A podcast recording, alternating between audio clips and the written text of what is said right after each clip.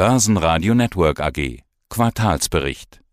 Guten Tag, mein Name ist Harald Hagenauer, Head of Investor Relations der Österreichischen Post. Auf Ihrer Webseite von Post.at sieht man neue Fahrzeuge, gelbe Autos mit einem grünen Baum und einer Steckdose und drunter steht flotterfrei von CO2. Heißt das, Ihre Flotte ist jetzt schon CO2-frei? Noch nicht ganz, aber wir, wir sind am besten Weg dahin. Also es, es scheint jetzt ganz gut zu klappen, dass trotz aller Engpässe am, am Automobilmarkt die, die Tranchen ganz gut kommen. Denn unser Plan ist es natürlich, bis 2030 alle Zustellfahrzeuge, die man sieht, die dann ihre Pakete und, und, und, und Briefe bringen, dann wirklich CO2-frei zu sein. Jetzt sind wir etwa bei 30 Prozent dahin, aber wie gesagt, jedes Jahr sollen auf jeden Fall 10 Prozentpunkte an Fahrzeugen dazukommen, sodass wir dann im Jahr 2030 wirklich bei Null Emissions äh, auf der letzten Meile stehen. Was ist denn im Nachhaltigkeitspäckchen oder Paket von der Post noch alles drin?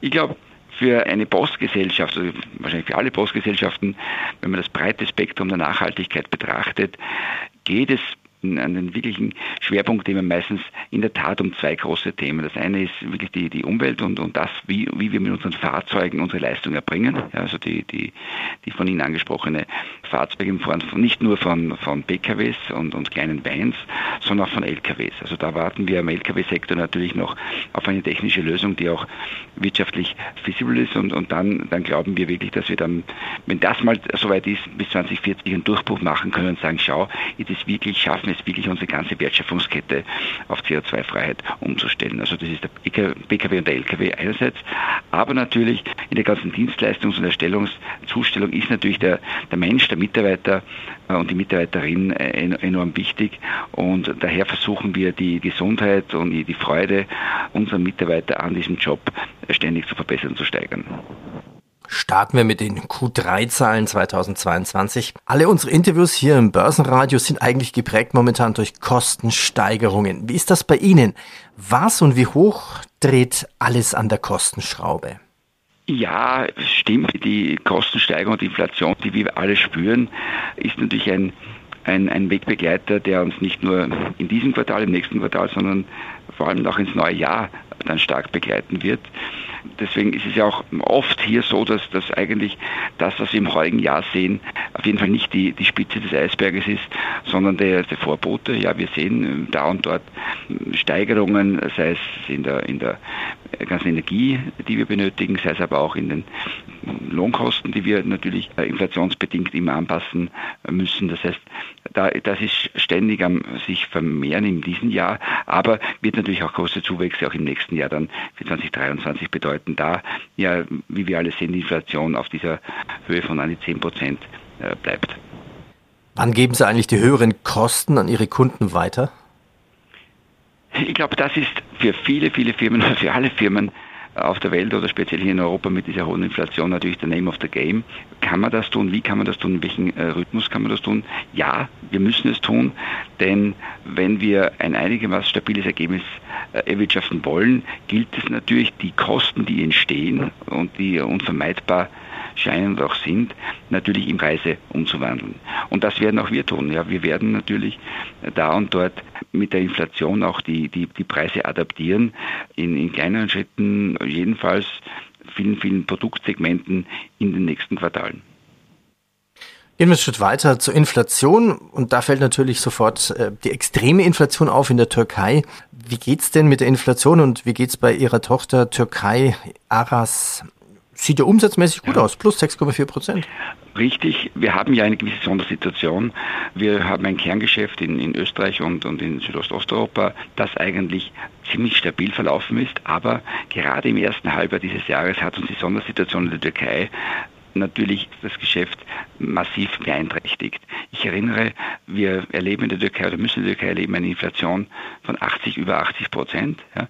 Wir hatten äh, mit, mit Jahreswechsel eine, eine Währungsabwertung, die, die nochmal 20, 30, 40 Prozent ausgemacht hat in dieser Zeit. Und, und das heißt natürlich, dass sowohl die, die Wirtschaft des Landes, die Kaufkraft des Landes, beeinträchtigt ist, aber natürlich der ganze Umwechselrechenkurs dann zum Euro massiv das Ergebnis, das dann bei uns in der Bilanz landet, beeinträchtigt. Und so haben wir ein weinendes und lachendes Auge. Das Weine natürlich, dass die Makrobedingungen nicht einfacher werden. Ja, Türkei ist ein Markt mit 80 Prozent Inflation, das kennen wir hier in Zentraleuropa gar nicht. Ja. Und die, die Leute müssen damit leben ja, und, und haben natürlich dementsprechende Preisauftriebe und Kostenauftriebe quartalsweise zu verdauen. Ja. Aber, und das ist das Gute dran, in diesem dritten Quartal haben wir gesehen, dass die Volumina sich wieder seit, seit einigen Quartalen wieder ins Positive gedreht haben. Also wir hatten mehr Paketvolumen als das, das Quartal Q3 des Vorjahres. Wir hatten auch höhere Umsätze äh, als davor. Also das ist ein leichter Hoffnungsschimmer, dass sich eine gewisse Bodenbildung in diesem Markt äh, etabliert. Wir sind natürlich von der, von Ertragslage nicht dort, wo wir voriges Jahr waren, aber ich, ich, diese ersten Anzeichen einer gewissen Stabilisierung äh, freuen uns sehr. Kommen wir noch zu Paket und Brief. Sie schreiben, das Paketvolumen Österreich ist fast wieder auf dem Lockdown-bedingten starken Mengen des Vorjahres. Was heißt das jetzt? Dass die Menschen sich irgendwie daran gewöhnt haben, online zu bestellen und es nicht weniger wird, obwohl sie wieder draußen rumlaufen dürfen? Das scheint so zu sein. Also wir haben gesehen, dass wir, und das, das war ja europaweit das Gleiche von, von England, Deutschland, in allen börsennotierten Gesellschaften der letzten die, die, wenn die die Zahlen der letzten Wochen angesehen haben, hat, hat man gesehen, dass die Paketvolumina natürlich beeinträchtigt sind durch die hohe Latte aus dem Vorjahr, ja, Lockdown bedingt. Aber unser Trend in Österreich war wie folgt. Im ersten, zweiten Quartal sind wir noch hinter den Volumen des Vorjahres gelegen. Q3 hat diesen Trend jetzt ins Positive gekehrt. Also wir haben wirklich einen Umkehrschwung hier eingelegt ins Positive. Wir hatten 6% mehr Volumen und auch mehr Umsatz als, als im Quartal zuvor.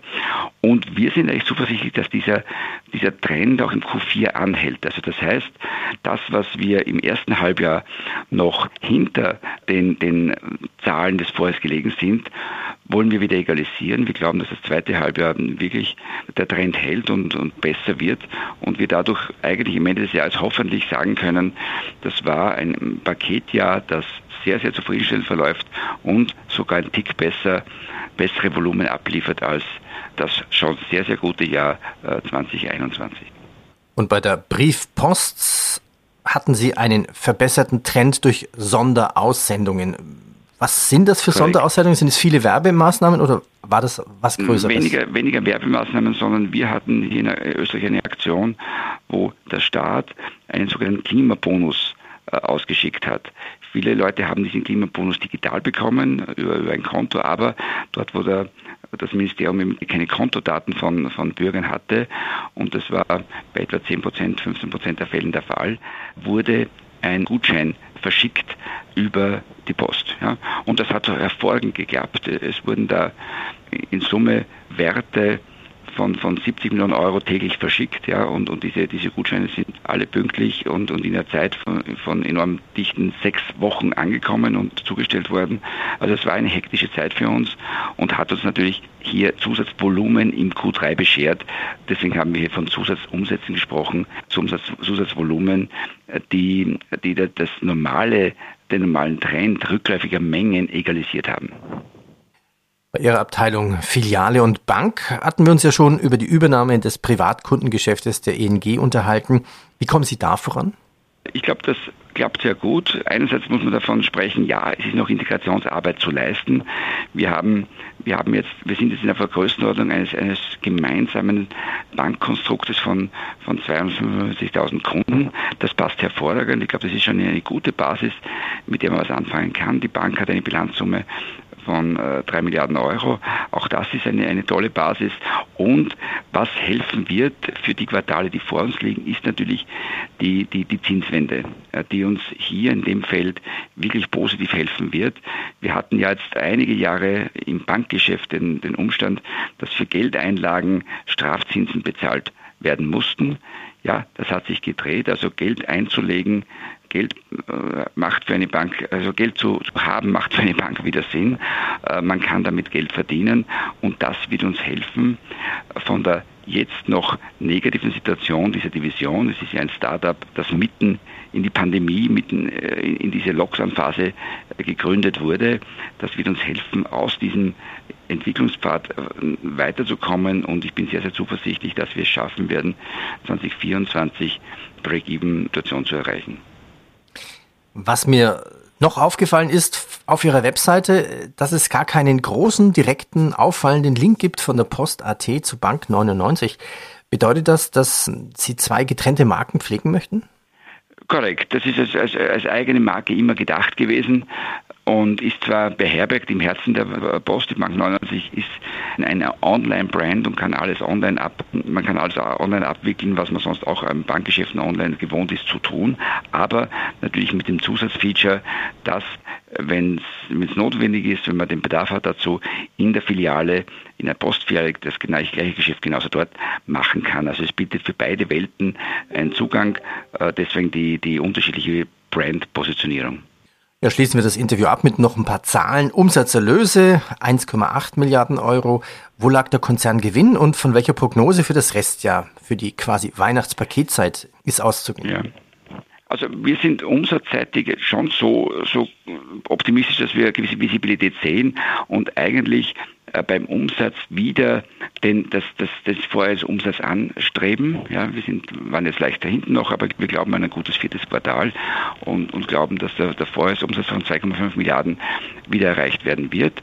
Beim Ergebnis aufgrund der Kostenstruktur und aufgrund der, der Sondersituation in der Türkei wird sich das nicht ganz ausgehen. Wir hatten ja hier den Ausblick, dass wir in der Bandbreite der letzten beiden Jahre zu liegen kommen, also zwischen 160 und 205 Millionen Euro. Und wir haben das ein bisschen präzisiert und sagen hier und heute, dass wir zumindest in der Mitte landen werden, also zumindest über den 100, 183, die ja technisch-mathematisch der Mittelwert der, der Guidance sind. Ja. Börsenradio Network AG. Das Börsenradio. Hat Ihnen dieser Podcast der Wiener Börse gefallen? Dann lassen Sie es uns doch wissen und bewerten Sie unseren Podcast mit vollen fünf Sternen.